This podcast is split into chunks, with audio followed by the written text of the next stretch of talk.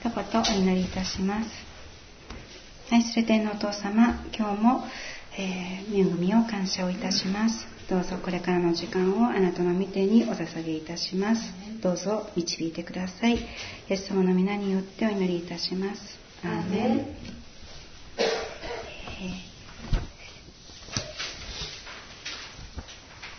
ー、今ロマ書をずっとやってるのですが、えー、そのロマ書と一緒に並行してエレミア書とエゼキエル書を読んでいましてでエレミア書を読み終わって今エゼキエル書を読んでるんですけれどもあの、まあ、やはり何て言いますかあのその神様のその裁きですね。あのバビロン捕囚にこう連れて行かれるっていうバビロンに滅ぼされて報酬として連れて行かれるっていう、まあ、そういう、えー、家庭の中でエレミアややエゼキエルは神の言葉をあの告げるんですけれども、まあ、そこでそのところの何ですかねやっぱりこの神様にあの選ばれた者に対する神様の、まあ、厳しさということもあの語られエレミア書エゼキエル書では語られていてでそのことがすごく私の頭の中には残ってるんですがそれとあと、まあ、アンシュレイの時にあの書かなければいけない、まあ、本当は論文なんですけど私の場合は作文になりましたけどあの、まあ、そのでもこうあの参考にした本でスポルジョンの「牧会入門」っていう本があるんですけどでその本はあの私が結婚した時にあの習志野教会の信者さんがぜひあのこの本を読むようにとあの図書カードを送ってくれたんですね。買って読むようにと。でも その本は、まあ、家にある本だったのでそれ読まないあ買わないでじゃあ家にあるの読めばいいやと思思ってたんですけどまずっと読まずにいて それで今回のこのアンシュレイのその作文を書く時に参考にして読んだんですけれどもそこでもやはりあの、まあ、スポルジョンってあの進学校もやっててで進学校に入る人たちを結構切っていくというかこ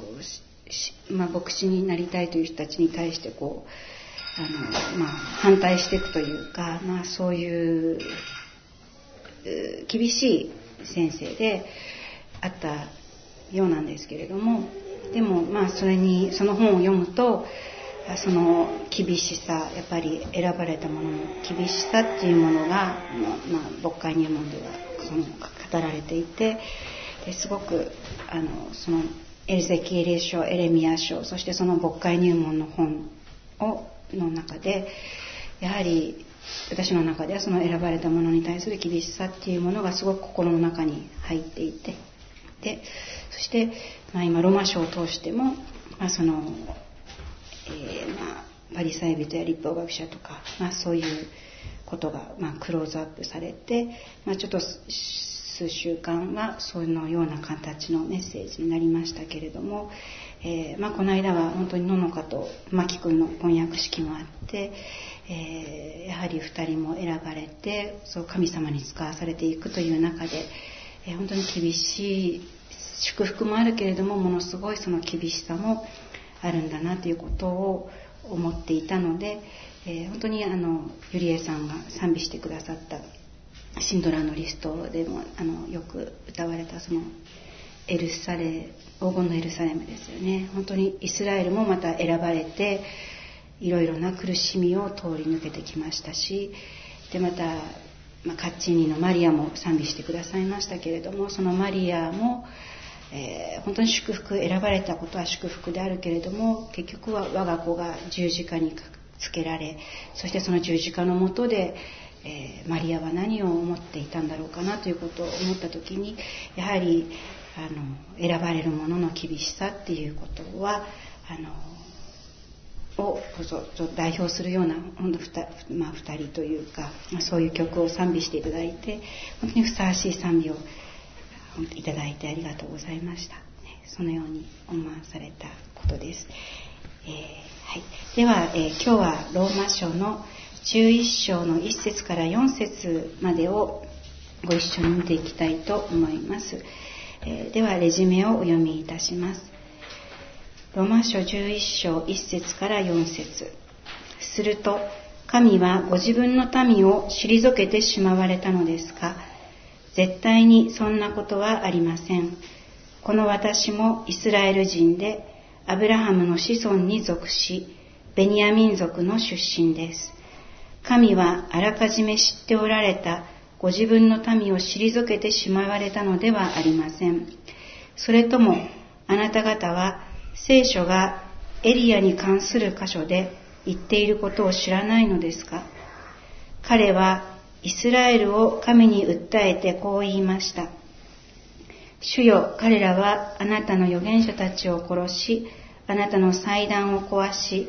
私だけが残されました。彼らは今私の命を取ろうとしています。ところが彼に対して何とお答えになりましたか。バールに膝をかがめていない男子7000人が私のために残してある。までですけれども、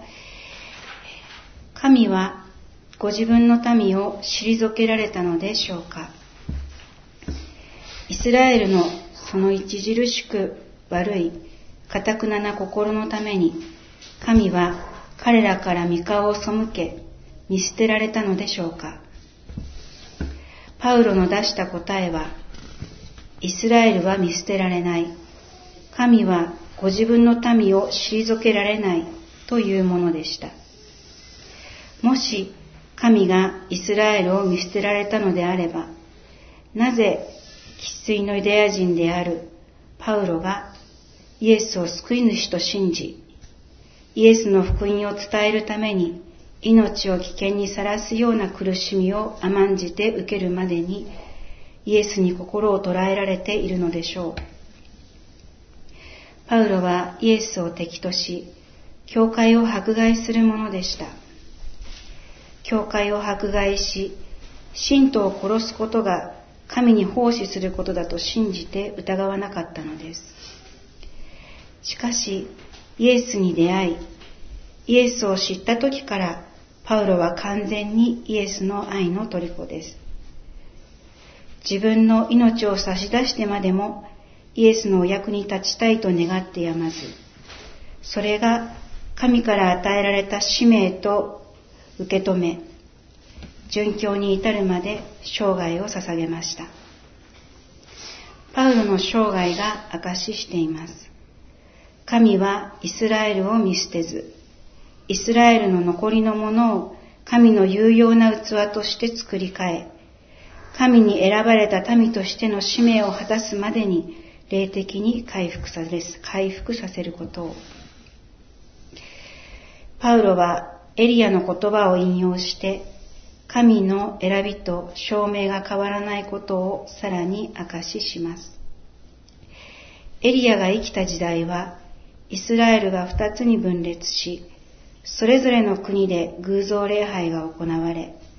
誠の神を捨て去った時代でした。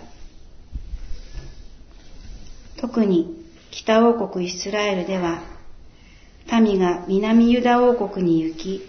エルサレムで礼拝することを阻止するために、ベテルとダンに金の格子が据えられ、イスラエルの民はこれを礼拝するように、北イスラエル初代の王であるヤロブアムに命じられました。民はこれを拝みました。祭司もレビの子孫でない一般の民の中から選ばれ任命されました。神に対するひどい配信が国家を挙げて行われ、霊的には最悪の状態でした。ヤロブアムに続く王たちも神の目に悪であることを行い、特にアハブ王は妻イゼベルにそそのかされ、バールの神を拝み、神殿を建てました。イゼベルは神の預言者たちを弾圧し殺しました。そのような中でエリアは神の言葉を告げるために使わされたのでした。神はエリアにご自身の言葉を授け、その言葉を地に落とすことなく成就させ、エリアの神こそ誠の神であることをお示しになりました。バールの預言者450人と神の預言者エリアの対決にも圧倒的な勝利を得て民はエリアの主こそ神であることを目の当たりにしたのです。事態は逆転するとエリアは確信したことでしょう。しかし、イゼベルはエリアを激しく憎み、報復を誓うのでした。エリアは事態が変わるどころか追われる立場になり、すっかり絶望し、追ってから逃げ、自分の死を願いました。エリアよ、ここで何をしているのか、との神の御声にエリアは答えます。私は万軍の万軍の神、主に熱心に仕えました。しかし、イスラエルの子らはあなたとの契約を捨て、あなたの祭壇を壊し、あなたの預言者たちを剣で殺しました。ただ私だけが残りましたが、彼らは私の命を取ろうと狙っています。神への熱心な献身が報われなかったことや、大勢の預言者、仲間の血が流されたことへの悲しみ、何よりも改心に至らなかった同胞イスラエルの未来に対する失望は計り知れないものだったことでしょう。神を恐れる者から見れば、イスラエル国家としての存続は絶望的な状況でした。しかし神は、イスラエルの中にバールにひざまずかない7000人を残している。つまり7000人の神に仕える者がイスラエルに存在するとエリアに告げるのでした。神への配信が国を覆い尽くす状態にありながらも、イスラエルの中に残りのものがある。それは神の民イスラエルが退けられることはないという証でした。神はご自分に仕える残りのものを用いられるのです。このようにいつの時代でもイスラエルの中には神に仕えるものが存在しました。神への配信のために北イスラエルはアッシリア帝国に滅ぼされ、南ユダは新バビロニア帝国によって滅ぼされました。民は補修としてそれぞれの国に惹かれていきました。数回にわたり補修としてバビロニアに連れて行かれる過程で、エレミアは神の言葉を民に語ります。エレミア29章の10節から11節誠に主はこう言われる。バビロンに70年が満ちる頃、私はあなた方を顧み、あなた方に慈しみの約束を果たして、あなた方をこの場所に帰らせる。私自身、あなた方のために立てている計画をよく知っている。主の言葉。それは災いではなく平安を与える計画であり、あなた方に将来と希望を与えるためのものだ。エレミアの言葉を聞かず、バビロンに抵抗し、外国に助けを求め、手を結ぼうとする民に対し、神は滅びを宣告します。イスラエルがバビロンに補修となって移り住むことが神の命令でした。神のご計画は、時の支配者、バビロン帝国のもとにイスラエルを低く置き、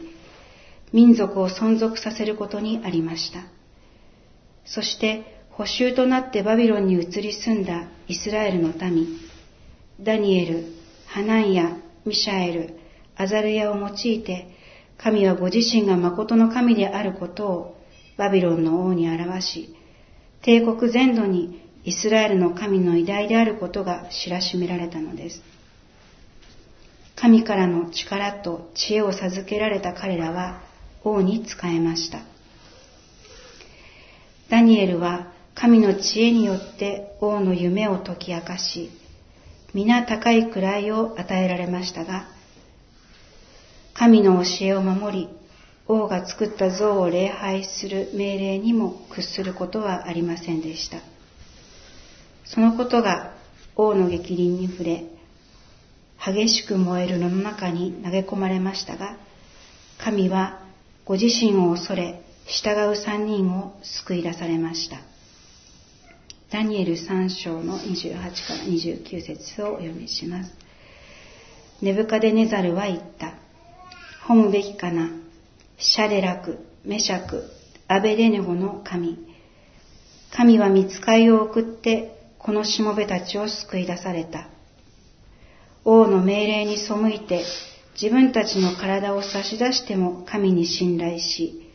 自分たちの神の他はどんな神にも仕えず、また拝まないこの者たちを。それゆえ私は命令する。